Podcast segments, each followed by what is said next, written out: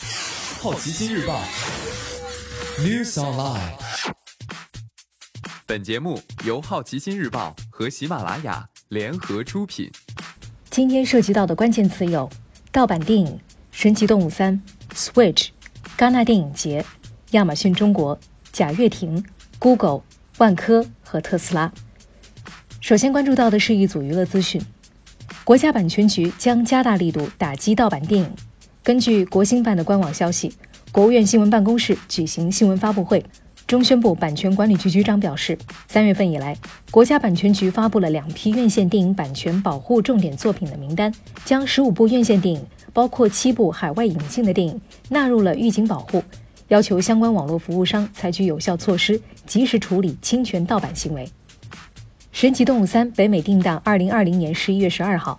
由 J.K. 罗琳创作故事的《神奇动物三》原定今年七月份开机，之后华纳推迟了时间，现在本片预计明年春天开拍。华纳主席发表声明称，推迟档期是为了给电影人时间和空间，来为影迷做出最好的电影。《神奇动物三》剧本已经创作完成，艾迪·雷德梅恩、凯瑟琳·沃特森、埃兹拉·米勒、裘德·洛、约翰尼·德普、秀贤等前作主演均将回归。《神奇动物》系列共规划五部。前两部分别在二零一六年和二零一八年上映。Switch Online 的订阅人数在半年之内上涨到九百八十万，也就意味着有超过三分之一的 Switch 用户购买了这项服务，并不像 Xbox Live 和 PS Plus，Switch Online 并不提供每月的免费游戏，但是十九点九九美元的年费也相对便宜得多。在线游戏、云存档、通过移动端 App 绘画的功能也非常有必要。任天堂最近还宣布，Switch 在两年当中已经卖出了三千四百七十四万台，超过了 N 六十四的生涯总和。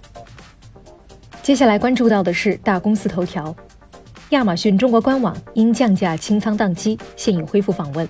四月二十九号下午，亚马逊中国官网与手机应用因访问高峰，均出现了无法正常打开的情况。下午四时，亚马逊官方回应称，技术故障已修复。从四月二十九号起。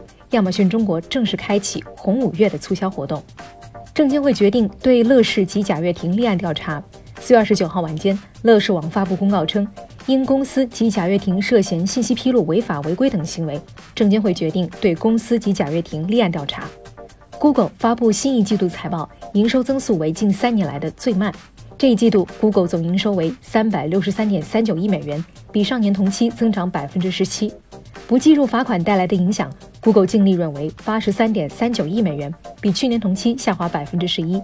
算上罚款带来的影响，则为六十六点五七亿美元，下滑幅度为百分之二十九。在盘后交易中，Google 的股价跌幅达到百分之七点二七，市值蒸发超过六百亿美元。今年你不能错过的其他新闻还包括：万科发布第一季度报告，营收为四百八十三点七亿元，同比增长百分之五十六点九。净利润达到十一点二亿元，同比增长百分之二十五点二。广州重启共享单车投放。特斯拉未来两年资本开支将达到每年二十五到三十亿美元，考虑多种筹资来源。艾利范宁等加入戛纳评委会。以上就是今天好奇心日报 News Online 的全部内容，也欢迎你把刚才的收获告诉周围的朋友。好奇心日报 App 高颜值新闻媒体，让好奇驱动你的世界。我是 Maddie，下次见。